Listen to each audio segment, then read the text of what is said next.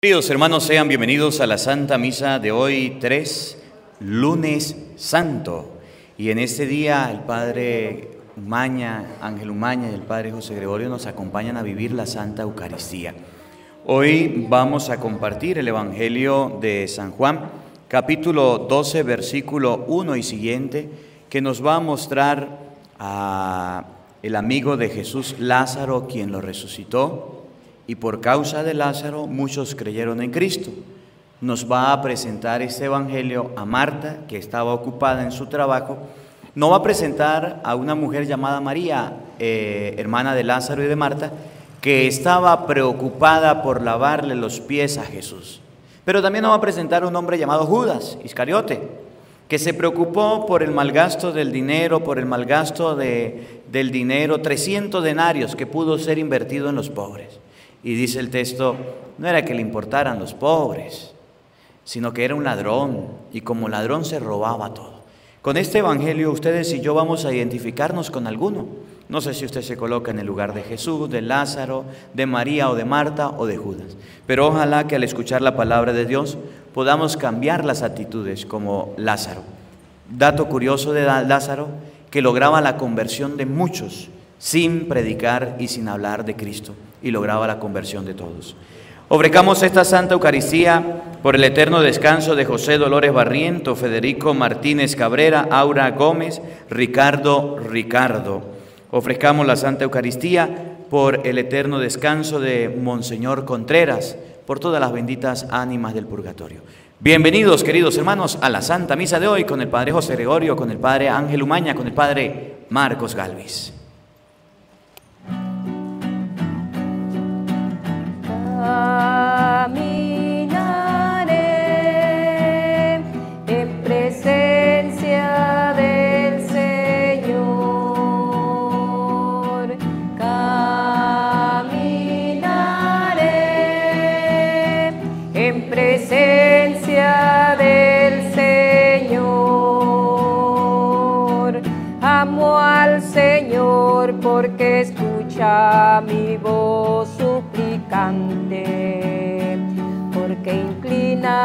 Oído hacia mí el día en que le invoco.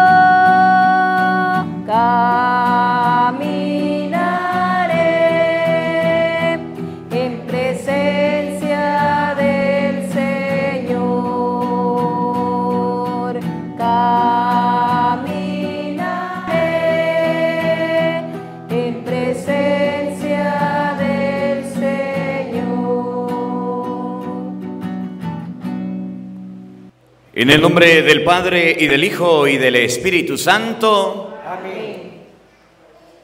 El Señor Jesús que nos llama a la conversión para que amemos a Dios esté con todos ustedes. Con tu espíritu. Queridos hermanos, hoy lunes santo recordamos recordamos al Señor que ha sido entregado por Jesús por Judas Iscariote Judas Iscariote entrega a Jesús y era uno de los doce, era uno de los que lo servía y estaban con él. Judas Iscariote recibió la comunión, la Eucaristía, recibió la Eucaristía y al recibir la Eucaristía entra en él Satanás. Vamos a pedir a Dios por esas comuniones que hemos recibido indignamente. Vamos a pedir perdón a Dios por esas comuniones que hemos recibido, no como Dios manda, la hemos recibido a veces en pecado, a veces hemos recibido la comunión distraídos, a veces sin pensar lo que estamos haciendo. Y arrepentidos de nuestros pecados, digamos todos, yo confieso ante Dios Todopoderoso y ante ustedes, hermanos, que he pecado mucho de pensamiento, palabra, obra y omisión. Por mi culpa, por mi culpa, por mi gran culpa. Por eso ruego a Santa María, siempre Virgen, a los ángeles, a los santos y a ustedes, hermanos, que intercedan por mí ante Dios nuestro Señor. Dios Todopoderoso tenga misericordia de nosotros, perdone nuestros pecados y nos lleve a la vida eterna.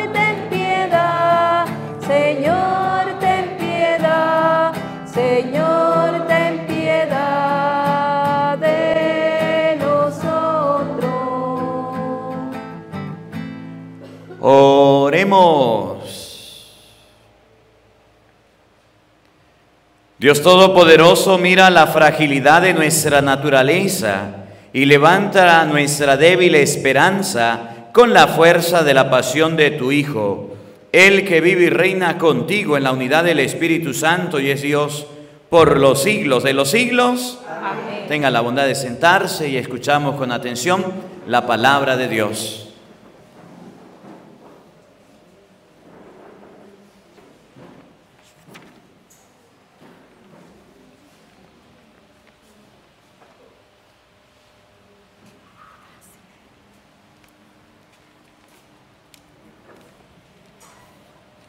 Del libro del profeta Isaías. Miren a mi siervo, a quien sostengo, a mi elegido, en quien tengo mis complacencias. En él he puesto mi espíritu para que haga brillar la justicia sobre las naciones.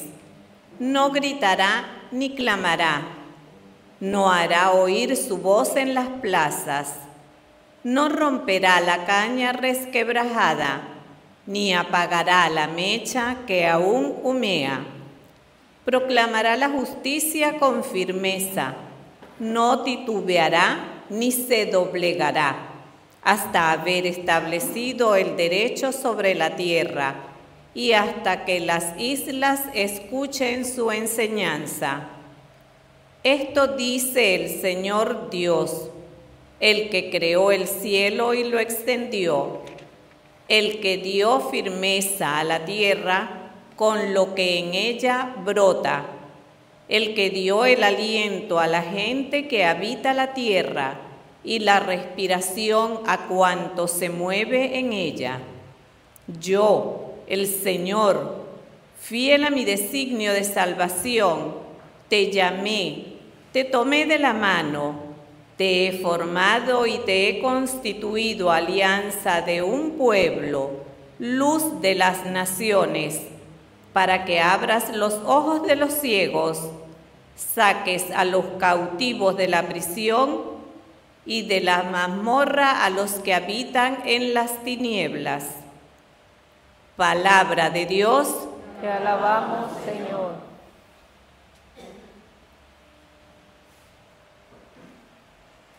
El Señor es mi luz y mi salvación.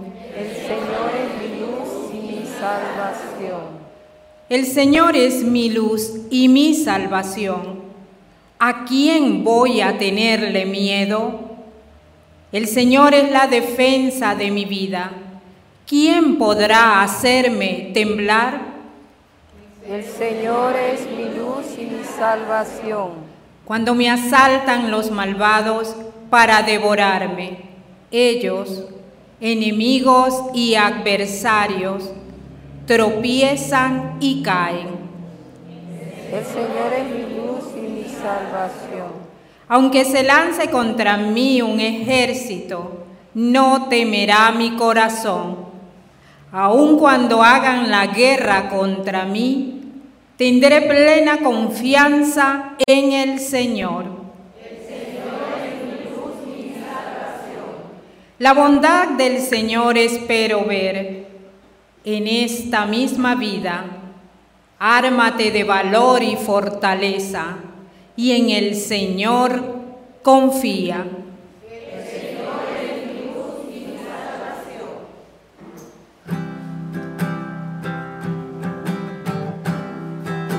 Palabra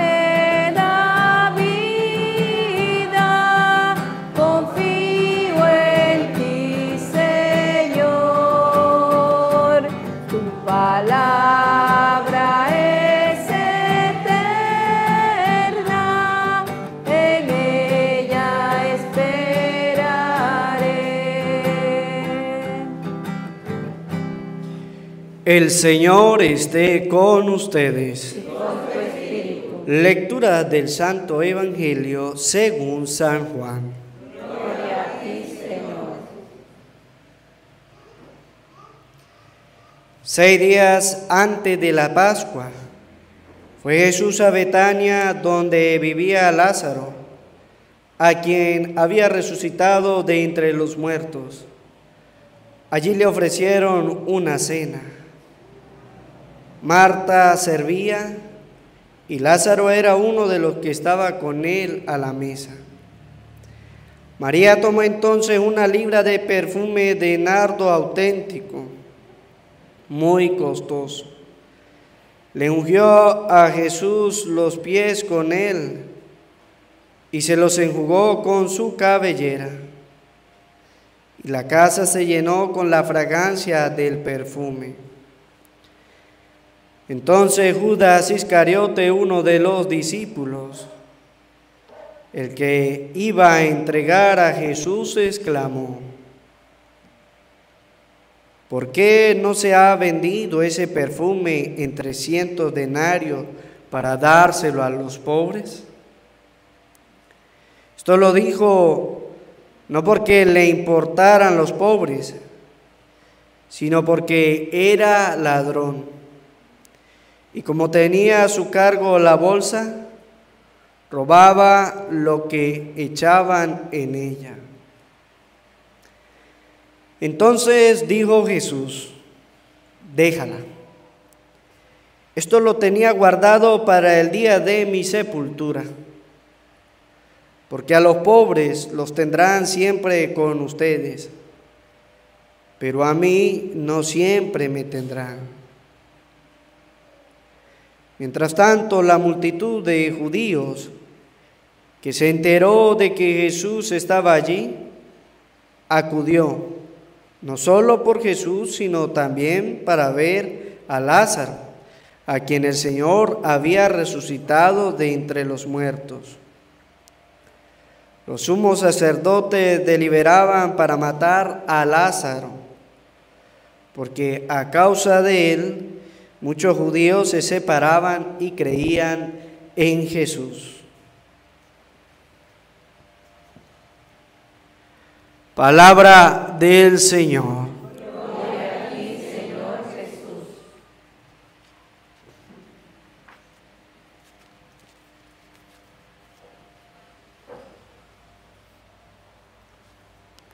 Digan todos después de mí, ven Espíritu Santo.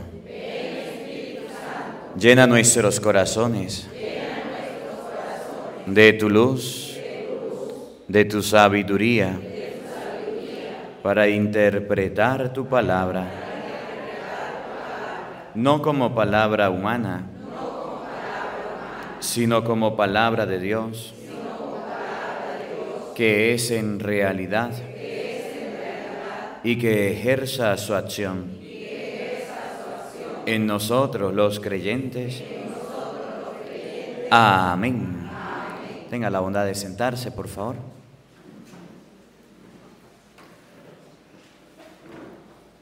Buenos días, buenas tardes y buenas noches. Sean bienvenidos a este compartir de la palabra de Dios. Hoy es lunes santo y vamos a meditar hoy a Lázaro.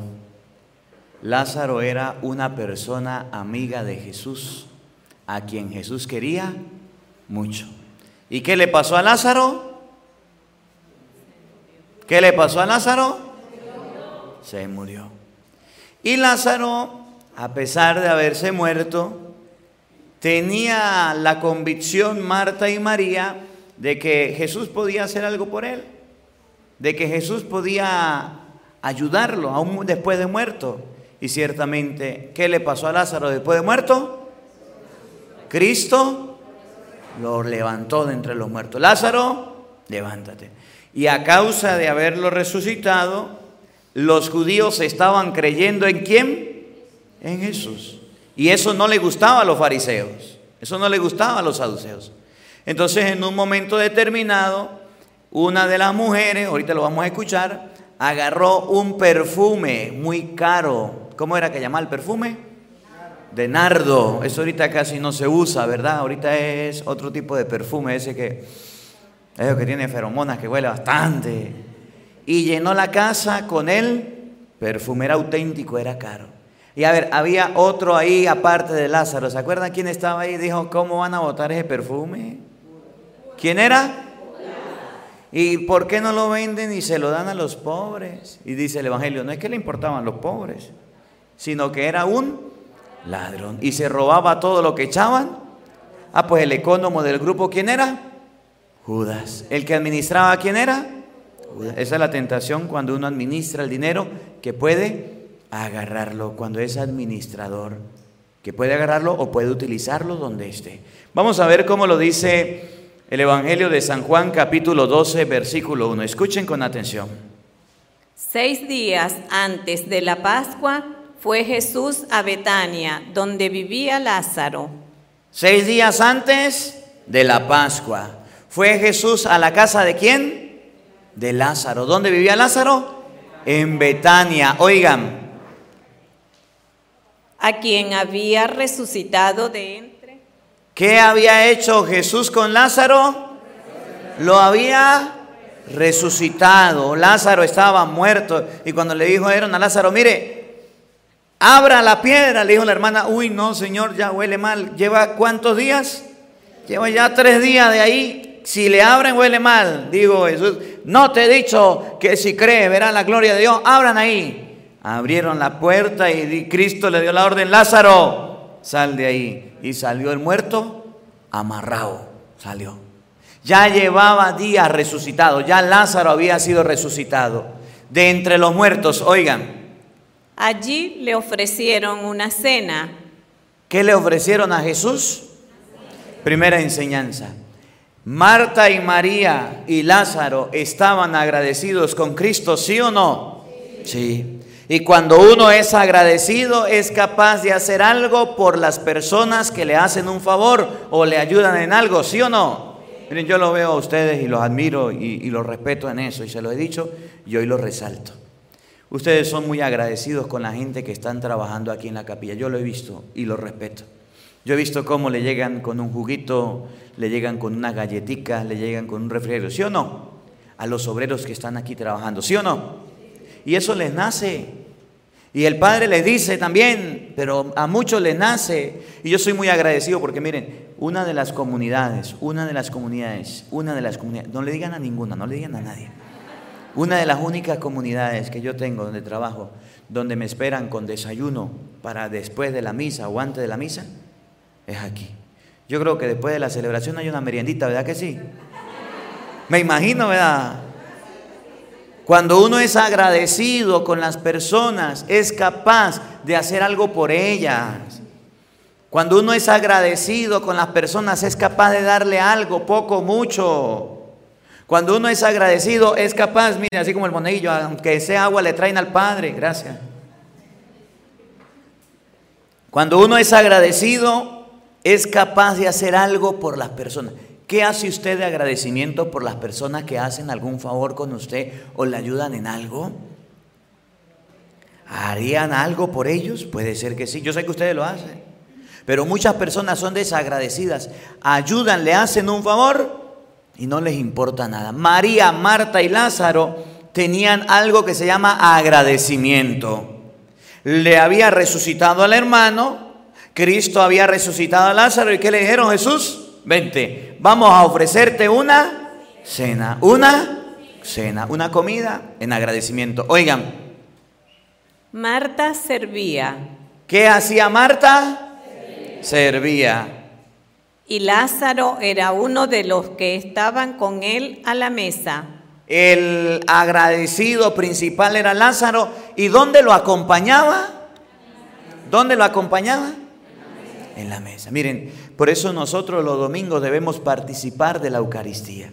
Ustedes saben cómo los católicos le damos gracias a Dios por la semana que transcurrió? A través del sacramento de la Eucaristía. Ustedes no ven que en la iglesia siempre, en todos los templos, hay una mesita. Y uno lo llama, ¿cómo se llama esto? Altar. Y aquí en la mesa, ¿qué es lo que se celebra? La Eucaristía ¿Y qué es lo que el Padre coloca en la Eucaristía? El pan y el vino. Y después de que el Padre come el cuerpo y la sangre de Cristo, ¿qué es lo que hace? Lo comparte con el pueblo. Eso se llama ser agradecido. ¿Qué se llama? Cómo, ¿Qué significa Eucaristía? Acción ¿Qué significa Eucaristía? Acción de gracias. ¿Cuál fue la manera como Lázaro le agradeció a Cristo que le hubiera resucitado a través de una cena, a través de una comida?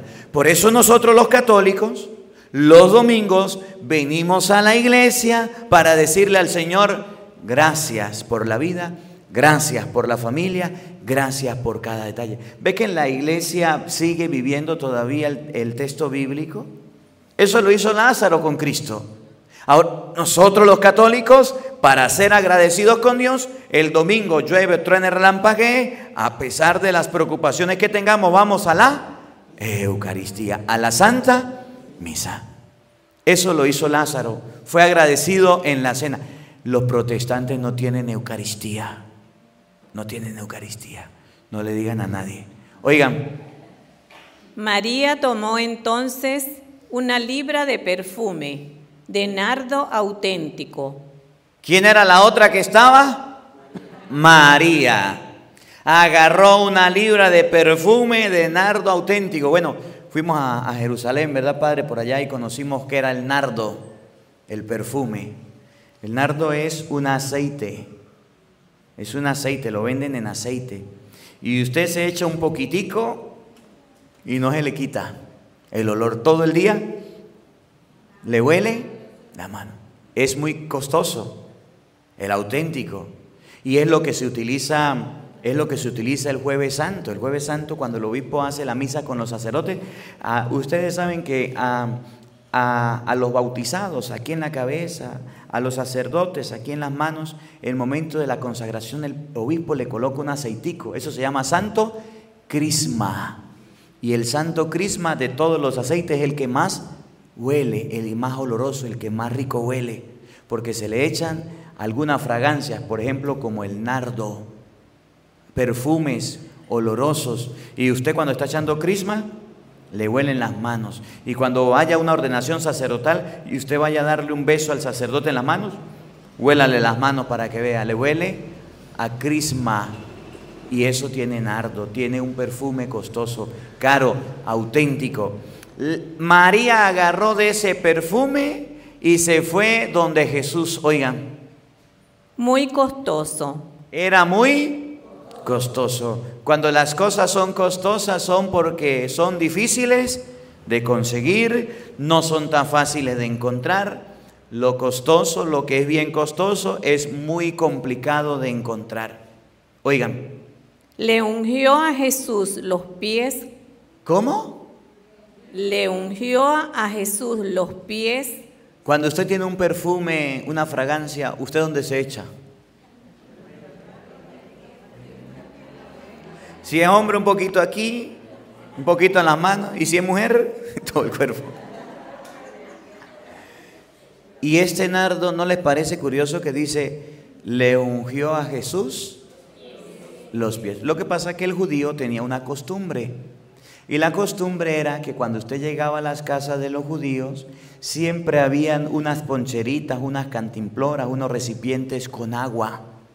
Y con esa agua usted se lavaba las manos, se lavaba los casi que se bañaba para entrar a la casa y en la casa iba a comer. No es como aquí que tenemos ahorita, o sea, tenemos granito.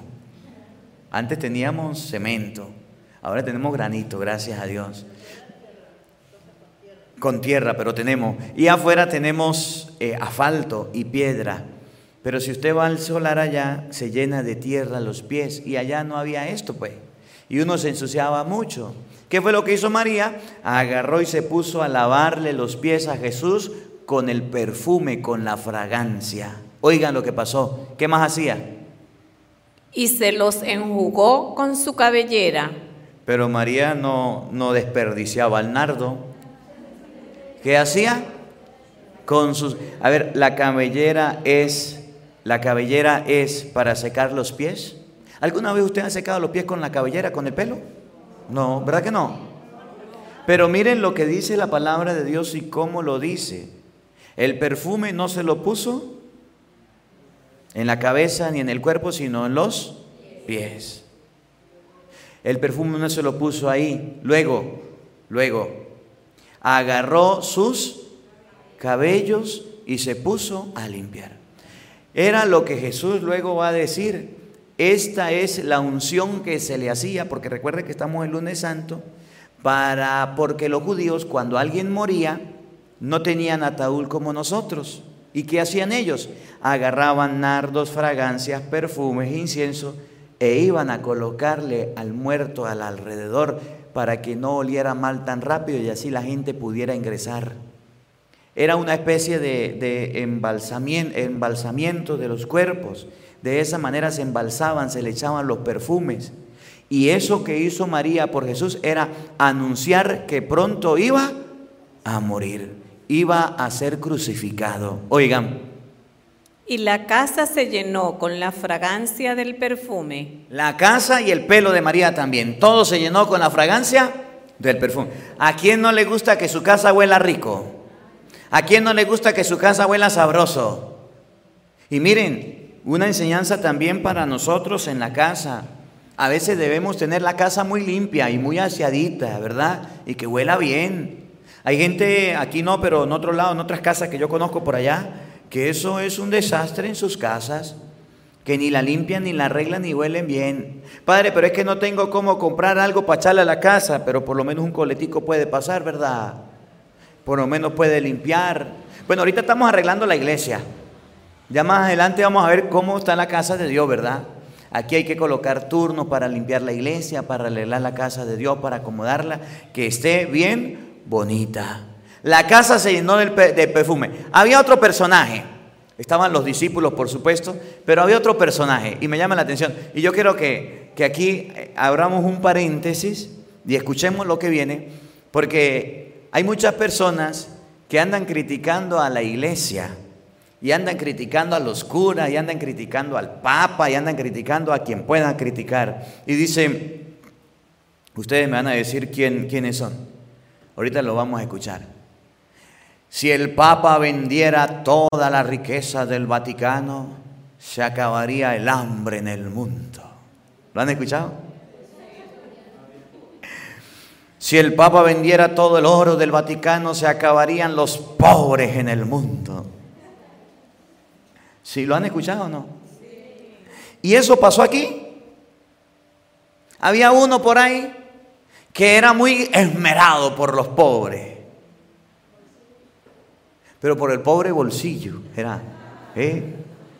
Y dice el texto, no lo dijo porque le importaran los pobres, sino porque era un ladrón. Cuando usted ve a una persona, quien quiera que sea, es que el padre tiene plata, es que el papa tiene papa, es que el obispo tiene plata, es que si se vendiera todo eso y se lo diera a los pobres, dice la Biblia, no es que le importen los pobres, sino que son unos ladrones. Ahorita vamos a ver quiénes son. Oiga, mire, ahí viene, ahí viene. Entonces, Judas Iscariote. ¿Cómo se llamaba? Judas. ¿Cuál Judas? Iscariotes. Habían dos Judas. Judas Tadeo y Judas Iscariote. ¿Cuál era el bueno? Tadeo. ¿Y cuál era el malo? Judas Iscariote o Judas traidor, oigan, escuchen. Uno de los discípulos. Era uno de los discípulos, seguía a Cristo. El que iba a entregar a Jesús. Pero era el traidor. Oigan, exclamó, ¿por qué no se ha vendido ese perfume en 300 denarios para dárselos a los pobres? ¿Ve que el mismo discurso de los protestantes con la iglesia y contra la iglesia? Es que se cura siendo una iglesia a estas alturas, ¿por qué no agarra la plata y va y la da ya la dignidad, al barrio de la dignidad que hay tantos pobres y tantos necesitados? Es que el Papa teniendo tanto dinero en el Vaticano, hasta yo no sé qué, yo no sé qué, ¿por qué no agarra, va y regala todo eso a los pobres? ¿Por qué no va se lo da a los pobres? Es que los padres, ¿por qué tienen un carro? ¿Por qué no andan a pata? ¿Y por qué no dan todo a los pobres? Y sí tienen una preocupación grande por los pobres, yo me asusto. Tienen una preocupación muy grande por los pobres. Pero pregúnteles qué han hecho por los pobres. Es que si yo tuviera, hiciera algo, pero yo no tengo. Ah, ¿no tiene? Decía una santa, nadie es tan pobre que no pueda dar algo. Y nadie es tan rico que no pueda recibir algo. Todos tenemos para dar y ayudar. Y a veces muchas personas, y por eso le digo hago el paréntesis, nos escudamos en ver a aquel que tiene, que no tiene, cómo vive. Si yo tuviera lo que él tiene, yo sería capaz de darle todo a los pobres, no habrían pobres. Mentira. Eso lo pensaba Judas. Y los nuevos juditas de hoy día son los protestantes que piensan lo mismo. Yo cuando escucho a algún protestante decir esto o algún católico repetir como el oro de esto, yo me acuerdo de Judas. Y miren cómo dice el texto, escuchen lo que viene, oigan. Esto lo dijo no porque le importaran los pobres. ¿Le importaban los pobres a Judas? Pero ¿cómo que no le importaban si quería vender el, el, perfume de 300 denarios para dárselo a los pobres? ¿Cómo van a decir que no le importaba? No le importaba, dice la palabra de Dios, pero él exclamó y se llenó la boca diciendo que era capaz de vender el perfume en 300 denarios para alimentar a los pobres. ¿Cómo no le va a importar? Es que Dios nos conoce y Dios sabe los corazones. Cuando usted escuche por ahí a los juditas proclamando católico o protestante, la iglesia tiene mucha plata, los curas, el papa, los obispos, fulano de tal, el rico del pueblo. Si yo me ganara la lotería, ¿acuerdan cuando salió el quino? ¿Se acuerdan? Si yo me ganara el quino, el loto, yo sería capaz de ayudar a los pobres en todo el mundo. ¿Qué cuento? ¿Cuántos multimillonarios se lo ganaron y no son capaces de ayudar a nadie? Cuando yo tenga ayudo, ¿qué va a estar ayudando? Si no ayuda con lo que tiene, nunca va a ayudar se vendiera esos de entre 300 denarios y se le diera a los pobres. Dice el texto, no era que le importaran los pobres. Entonces... Sino porque era ladrón. ¿Cómo? Sino porque era ladrón. Era un ladrón y no le importaban los pobres. Y hablo un paréntesis dentro del paréntesis de los protestantes. Por ejemplo, los políticos, cuando están en campaña. Los de Venezuela no, otros de otros países. ¿Ustedes no ven que van hasta los barrios más humildes y más sencillos y le ofrecen a las personas el mundo presente y parte del otro? Ustedes no ven que se acercan a cualquier parte y van, se quitan los zapatos, se meten al barro, se meten a todos lados, y los pobres y los pobres. Y después que ganan, nunca vuelven, no se acuerdan, nunca van. Eso pasa en otros países, aquí en Venezuela no, los de otros países así lo hacen.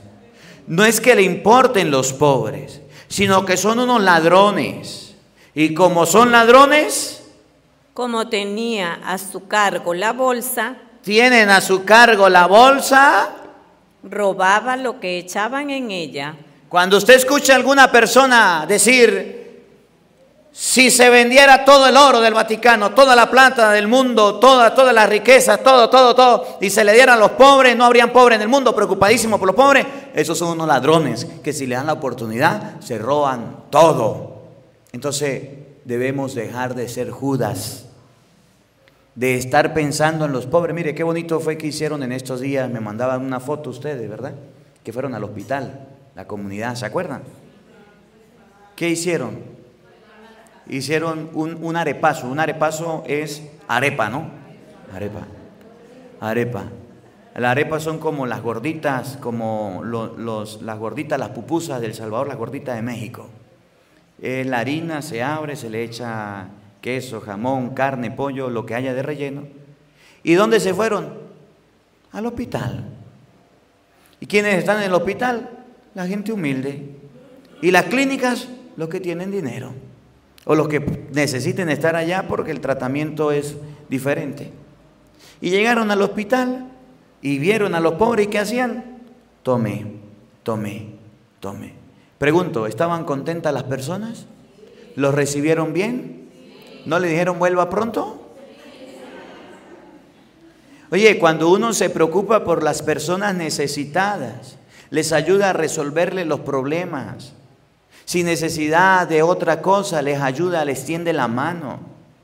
Les da la mano para que ellos puedan salir adelante. Aprendamos lo que Jesús dice de Judas. No lo que él hacía, lo que Jesús dice, lo que dice la Biblia de él. Era un ladrón, se robaba todo lo que echaban a la bolsa. Ahí tenemos a los pobres, dice Jesús. A los pobres siempre los tendrán con ustedes. Es más, Jesús llegó a decir, con el sucio dinero que ustedes tienen, háganse amigos de los pobres, para que cuando ustedes se mueran, los reciban en el cielo. ¿Quiénes nos van a recibir en el cielo? Los pobres. ¿Se acuerdan del rico Lázaro y del pobre Pulón? ¿Se acuerdan o no? El pobre ahí a la puerta con llagas. El pobre Lázaro y el rico Pulón. ¿Se acuerdan? El pobre Lázaro ahí en las puertas con llagas. Los perros venían a lamerle, quería comer la migaja. Y el rico ni pendiente, ni se acordaba del pobre. Chao, cheo, no te conozco. Si te he visto, no te conozco, Lázaro. Y ahí estaba. Murió el pobre. ¿A dónde fue llevado? Por los ángeles al seno de Abraham. Murió el rico. ¿Y para dónde fue? Para el lugar de... Y me llama la atención, me llama la atención, porque el rico no se acordó del pobre nunca. Pero eso sí, cuando levantó la vista, se acordó hasta del nombre Señor, manda Lázaro, Lazarito, por favor, ven, Lázaro. ¿Qué cuento de Lazarito? ¿Qué cuento de Lázaro? No, Señor. Dijo, recibiste bienes en la vida y este pobre recibió males. Ahora llévalos. Pero manda Lazarito allá donde mi hermano. No, Señor, no lo voy a mandar. Hay un abismo. ¿A, quién los, ¿A quiénes deben escuchar? Que escuchen a los profetas. Allá los tienen. Y si no, ni aunque un muerto resucite, va, van a creer. Entonces Judas era un ladrón que tuvo la oportunidad de la bolsa y ese es el problema cuando una persona administra el dinero. Cuando una persona administra el dinero se puede convertir en un ladrón, porque el dinero es muy tentador. El dinero, por ahí dicen, no tiene amigos, la plata no tiene amigos. Usted le administra el dinero a su marido y usted de repente ve por allá una blusa, una franela, una sandalia o ve una cartera. A usted como que le provoca, ¿será que sí? ¿Será que no? ¿Será que la compro? Y la compra y dice, mi amor, mire lo que me compré. Y su esposo le dice, ay, pero esa plata era para otra cosa. ¿Por qué la gastó ahí? Y empieza, ¿no, ¿nunca le pasó a usted eso? ¿O nunca administró, administró el dinero de su marido? ¿No le dieron la oportunidad? Cuando el dinero se tiene en la mano, ustedes no ven cómo son los niños. Miren, una de las cosas que los niños tienen más problemas son con los vueltos. ¿Sí o no? Se van a bodega, va y compre algo, un kilo de azúcar, y se va el pelado con la plata. Y como ve que paga y le devuelve más billetes, se emociona el pelado. ¿Y cuánto cuesta esto? ¿Y cuánto cuesta esto? Para no quitar mucho. ¿Y cuánto cuesta esto? Ay, me va a llevar el caramelo. ¿No le ha pasado a usted con sus hijos? Y llega el pelado, mascando chicle y comiendo. Y lo vuelto, ay mamá, me compré un caramelo, eso fue lo que quedó. Desde niños hay que enseñarle de que usted le manda un mandado, pues déle entonces para que se compre algo. Pero si usted le deja que él se gaste, empieza a robar. Y después dice, mi mamá no me dice nada. Y como no me dice nada, voy a esperar que duerma, le voy a sacar de la cartera. Voy a esperar que duerma, le voy a sacar de la bolsa. El dinero hay que saberlo administrar y enseñar a los niños la administración. Por eso en las parroquias debe haber algo que se llama consejo económico. Por ejemplo, lo que se hace aquí. Ustedes no ven que la gente que colabora se anota en una lista y después se leen los resultados en qué se invirtió, en qué se gastó, para que haya transparencia, para que no se vaya el dinero a otros lados. Cierro el paréntesis grande y el paréntesis chiquito. Siga, por favor. Entonces dijo Jesús, déjala. Esto lo tenía guardado para el día de mi sepultura, porque a los pobres los tendrán siempre con ustedes. Dos cositas. Esto lo tenía apartado para el día de mí. Cristo ya sabía que iba a morir. Y era algo que le hacían a los muertos antes de sepultarlos, antes de dejarlos, antes de cerrar la losa, le llevaban perfumes. Y Jesús dijo, esto lo hizo María adelantada. Porque recuerden que el día de la resurrección, dice la Biblia, se levantó una que se llamaba María Magdalena, ¿se acuerda? Se fue muy de mañana a embalsamar el cuerpo, a llevar perfumes. Y cuando llegó, no encontró a nadie. Y entonces Jesús dijo, esto lo tenía preparado para el día de mi sepultura. Y hace otra, otra, otra acotación, dice, porque a los pobres los tendrán siempre con usted. Entonces el problema de Judas, el problema de Judas, que vamos a verlo mañana reflejado, ¿cuánto me dan si les entrego? Mañana y pasado lo vamos a ver. El día de mañana vamos a ver eh, el, el deseo que tiene Judas de entregar a Jesús. Como se acostumbró a ser ladrón, Mañana martes vamos a ver cómo Judas empezó a rascarse, a rascarse y decía, ¿qué hago? Y Jesús agarró y le dio la comunión. Y entrando la comunión, también le entró Satanás. Y el día miércoles vamos a ver cómo va a los sumos sacerdotes. Le dice, ¿cuánto me dan si les entrego al hombre? ¿Cuánto dinero me dan? Cuando una persona se deja desde pequeños, desde el inicio, arrastrar por el dinero, por la mala administración del dinero, comete errores muy graves, comete errores garrafales. Déjala, esto lo tenía para mi sepultura. Los pobres lo van a tener siempre, pero a mí no siempre me tendrán. Oigan. Mientras tanto, la multitud de judíos que se enteró de que Jesús estaba allí, acudió. Escuchen, escuchen. ¿Por qué iban los judíos en masa, en multitud? no solo por Jesús. No solo porque estaba Jesús ahí, sino por qué? Sino también para ver a Lázaro, a quien el Señor había resucitado de entre los muertos. Los sumos sacerdotes deliberaban para matar a Lázaro, porque a causa de él muchos judíos se separaban y creían en Jesús. Entonces dice la Biblia que el pobre Lázaro ya se había muerto y apenas estaba resucitando. ¿Y qué querían hacer con él? Lo querían matar de nuevo. Porque a causa de Lázaro muchos habían creído en Cristo. Mire, yo admiro a Lázaro. Admiro a Lázaro porque Lázaro fue una persona que llevó a muchas personas a la conversión y a creer en Cristo. Lázaro, antes de muerto, antes de resucitado, era un cualquiera, no hacía nada, nada de Cristo ni nada de nada. Pero después de que Jesús lo resucitó y resucitar le cambió la vida, lo levantó, lo sacó del sepulcro, muchos judíos estaban creyendo en Cristo. Necesitamos hoy día muchos Lázaros, muchos cristianos que sean como Lázaro que sean capaces de transformar familias, que sean capaces de transformar hogares, que sean capaces de transformar corazones, que sean capaces de invitar a la gente a la iglesia a que participen. Necesitamos muchos Lázaros y Lázaras que sean capaces de llevar la palabra, de evangelizar, de trabajar en la iglesia. Necesitamos mucha gente como Lázaro que salga del sepulcro y una vez que salga del sepulcro tenga un corazón nuevo, cambiado, transformado y mejorado. Necesitamos hoy día muchos Lázaros que sean capaces de arrastrar, de llevar a las personas a Dios. Usted no, ven que el mundo, para el mundo es fácil llenar una masa, llenar un estadio, llenar un templo, llenar cualquier cosa para una actividad del mundo. Por ejemplo, ¿no ven cómo en Venezuela están las estaciones de servicio full, full, full, full? ¿Lo han visto o no?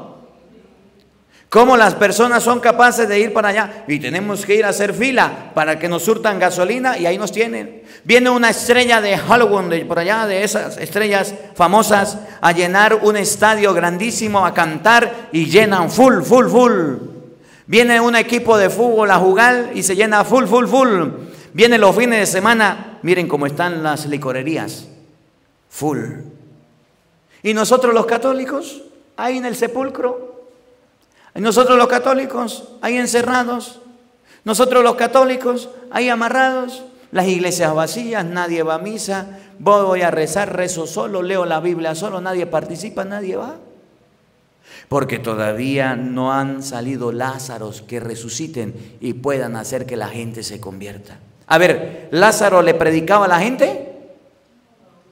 ¿Lázaro le hablaba a la gente? Lázaro se iba con la Biblia por ahí predicando y enseñándole a la gente. ¿Qué tenía Lázaro que a causa de él la gente creía? Cristo lo había resucitado. Cristo lo había sacado del sepulcro. Cristo le había dicho, Lázaro, levántate. Lo levantó y Lázaro empezó a andar. Entonces, ¿qué necesitamos en la iglesia hoy día? personas que salgan del sepulcro, personas que se levanten, personas que se renuevan, personas que quieran llevar a otros a Dios con su ejemplo, con su testimonio y con sus acciones. Ojalá que este día que ustedes y yo estamos viviendo lunes santo, podamos reflexionar la vida de Lázaro. Tenemos varios personajes. Por un lado, Lázaro, que predicaba, que enseñaba, que hacía que la gente se convertía y le tenían rabia porque a causa de él muchos creyeron en Cristo. Ojalá seamos nosotros Lázaro. Tenemos a otra mujer que se llamaba Marta. ¿Y qué estaba haciendo Marta? Preocupadísima por las miles de cosas que había. Teníamos otra mujer que se llamaba María. ¿Y qué hizo María? Agarró un perfume, se lo echó en los pies a Jesús y con sus cabelleras empezó a enjugárselo. Y que no seamos como Judas que somos capaces de decir, me preocupo por los pobres, me preocupo por eso, me preocupo por aquello, pero nos volvemos ladrones, quitamos, robamos el tiempo a Dios, robamos, quitamos el tiempo a la familia y a los hijos. Que aprendamos a vivir la experiencia de la Semana Santa, hoy lunes santo, la experiencia de Lázaro, que sin necesidad de ir a predicar, de ir a hablar, pudo arrastrar a la gente a Cristo, pudo llevar a la gente a Dios. Que la palabra de Dios habite en nuestros corazones. Amén.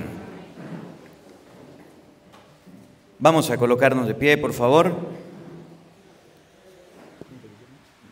Vamos a elevar nuestras oraciones a Dios, pidiéndole a Él por cada una de nuestras necesidades, pidiéndole a Dios por cada una de nuestras peticiones. Oremos con toda la iglesia en este día lunes, de manera especial por todas las personas que son agradecidas, por todas las personas quienes nos han ofrecido algo en agradecimiento como lo hizo la familia de Lázaro. Oremos a Dios en este día por todas las personas que son como María, que le dan algo al Señor, y los que son como Lázaro, que hacen que otros se acerquen a Cristo. En este tiempo de la sagrada pasión en que Cristo presentó al Padre súplicas y oraciones con lágrimas, Supliquemos humildemente a Dios para que se digne escuchar nuestras plegarias por amor de su Hijo.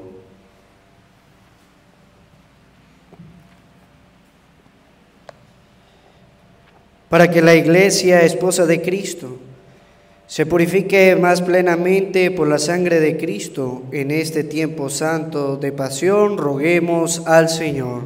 Te lo pedimos, para que todas las cosas en el mundo se pacifiquen en orden a la salvación, por medio de la sangre de Cristo roguemos al Señor. Te lo pedimos, Señor. Para que todos los que participan de la pasión de Cristo por la enfermedad y los sufrimientos alcancen fortaleza y paciencia, roguemos al Señor para que todos nosotros, por la pasión y muerte de Cristo, lleguemos a la gloria de la resurrección, roguemos al Señor. Te lo pedimos, Señor. Atiende, Señor, las súplicas de tu pueblo, para que cuanto no se atreve a esperar por sus propios méritos, lo alcance por la pasión de tu Hijo, el que vive y reina por los siglos de los siglos. Amén. Tenga la bondad de sentarse, por favor. Vamos al momento de las ofrendas. El que quiera presentar su ofrenda se acerca ante el altar y presenta su ofrenda dándole gracias a Dios por la vida, por la familia, por cada beneficio recibido.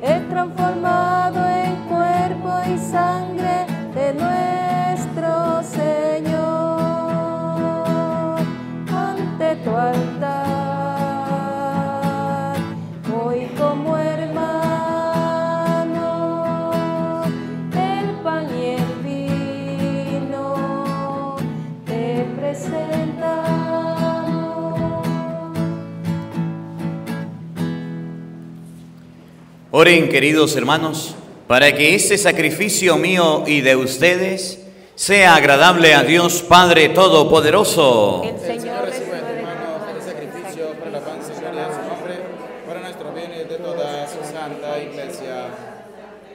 Oremos.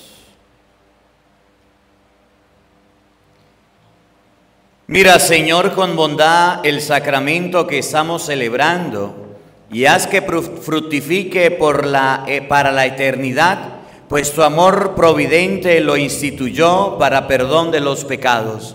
Por Jesucristo nuestro Señor, Amén. el Señor esté con todos ustedes. Con Levantemos el corazón. hacia el Señor. Demos gracias al Señor nuestro Dios. Es justo y necesario.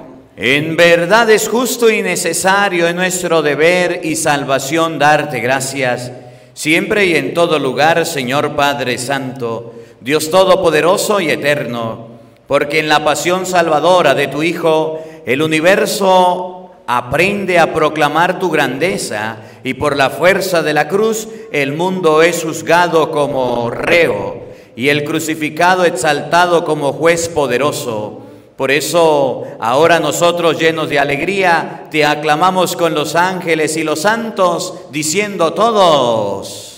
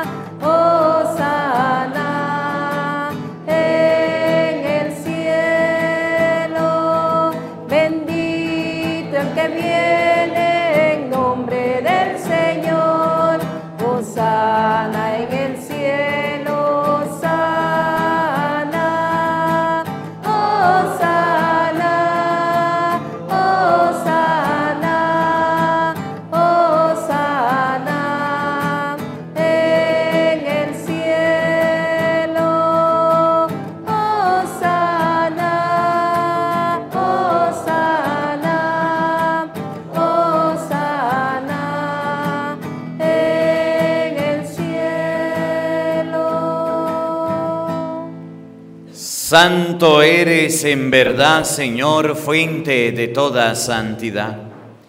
Por eso te pedimos que santifiques esos dones con la efusión de tu Espíritu, de manera que sean para nosotros cuerpo y sangre de Jesucristo nuestro Señor, el cual, cuando iba a ser entregado a su pasión, voluntariamente aceptada, tomó pan, dándote gracias, lo partió y lo dio a sus discípulos, diciendo, Tomen y coman todos de él, porque esto es mi cuerpo que será entregado por ustedes.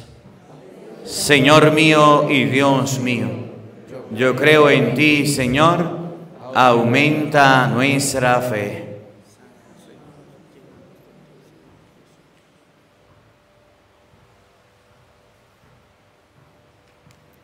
Del mismo modo, acabada la cena, tomó el cáliz y dándote gracia de nuevo, lo pasó a sus discípulos diciendo, Tomen y beban todos de él, porque ese es el cáliz de mi sangre, sangre de la alianza nueva y eterna, que será derramada por ustedes y por muchos para el perdón de los pecados.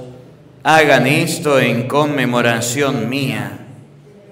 Señor mío y Dios mío, yo creo en ti, Señor, aumenta nuestra fe.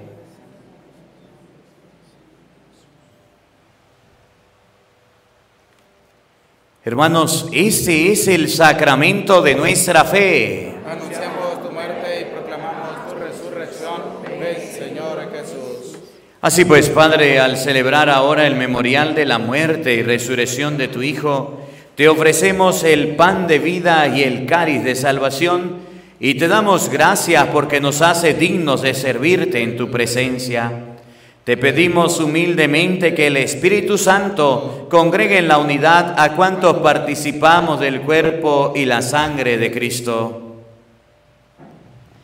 Acuérdate, Señor, de tu iglesia extendida por toda la tierra y con el Papa Francisco, con nuestro obispo Jesús y todos los pastores que cuidan de tu pueblo, llévala a su perfección por la caridad.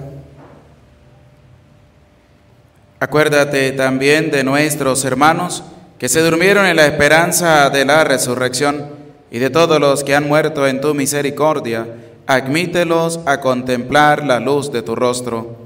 Ten misericordia de todos nosotros, y así con María, la Virgen Madre de Dios, su esposo, San José, los apóstoles y cuantos vivieron en tu amistad a través de los tiempos, merezcamos por tu Hijo Jesucristo compartir la vida eterna y cantar tus alabanzas.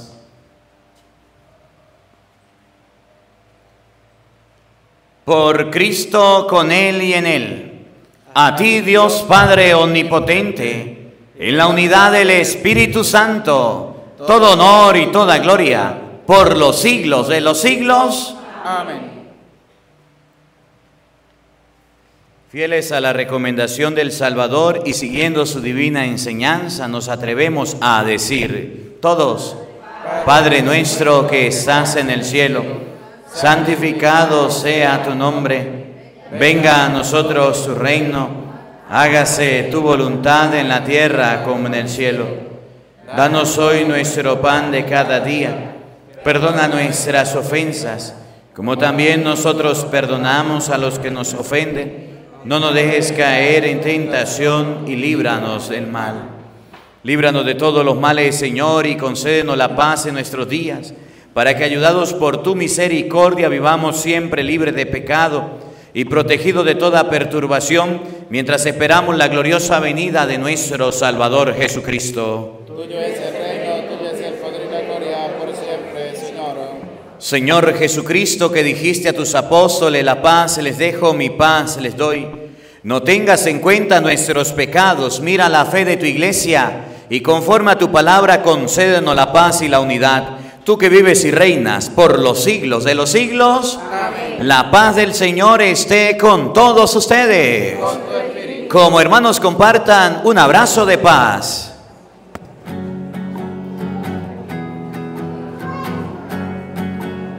Cordero de Dios que quitas el pecado del mundo, ten piedad, oh ten piedad. Cordero de Dios que quitas el pecado del mundo, ten piedad, oh ten piedad. Cordero de Dios que quitas el pecado del mundo, danos la paz, oh danos paz,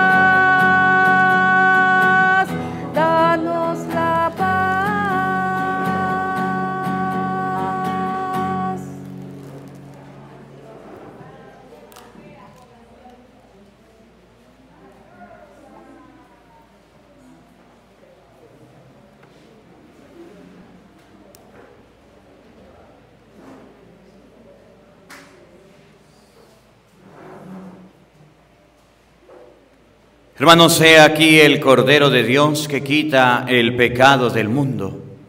Dichosos ustedes invitados a la cena del Señor. Todos. No soy digno de que entres en mi casa, pero una palabra tuya bastará para sanarme. El cuerpo y la sangre de nuestro Señor Jesucristo, guarda y custodia nuestras almas para la vida eterna. Amén.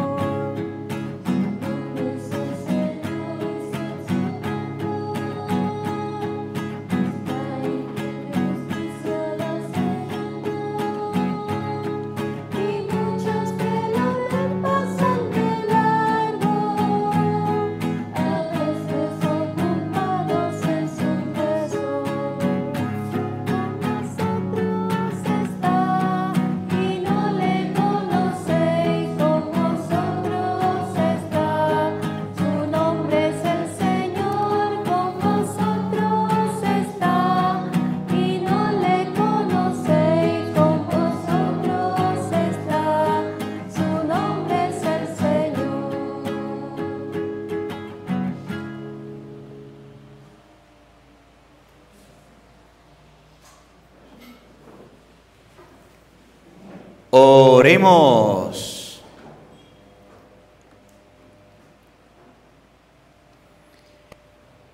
Ven Señor y protege con amor solícito al pueblo que has santificado en esta celebración, para que conserve siempre los dones que ha recibido de tu misericordia. Por Jesucristo nuestro Señor. Amén. El Señor esté con todos ustedes. Y la bendición de Dios Todopoderoso, Padre, Hijo y Espíritu Santo, descienda sobre ustedes y les acompañe siempre. Amén. A nuestra Madre, la Santísima Virgen María, le decimos todos, Dios te salve María, llena eres de gracia, el Señor está contigo. Bendita tú eres entre todas las mujeres y bendito es el fruto de tu vientre Jesús. Santa María, Madre de Dios, ruega por nosotros pecadores, ahora y en la hora de nuestra muerte. Amén. Que la alegría del Señor sea nuestra fuerza. Podemos continuar en paz.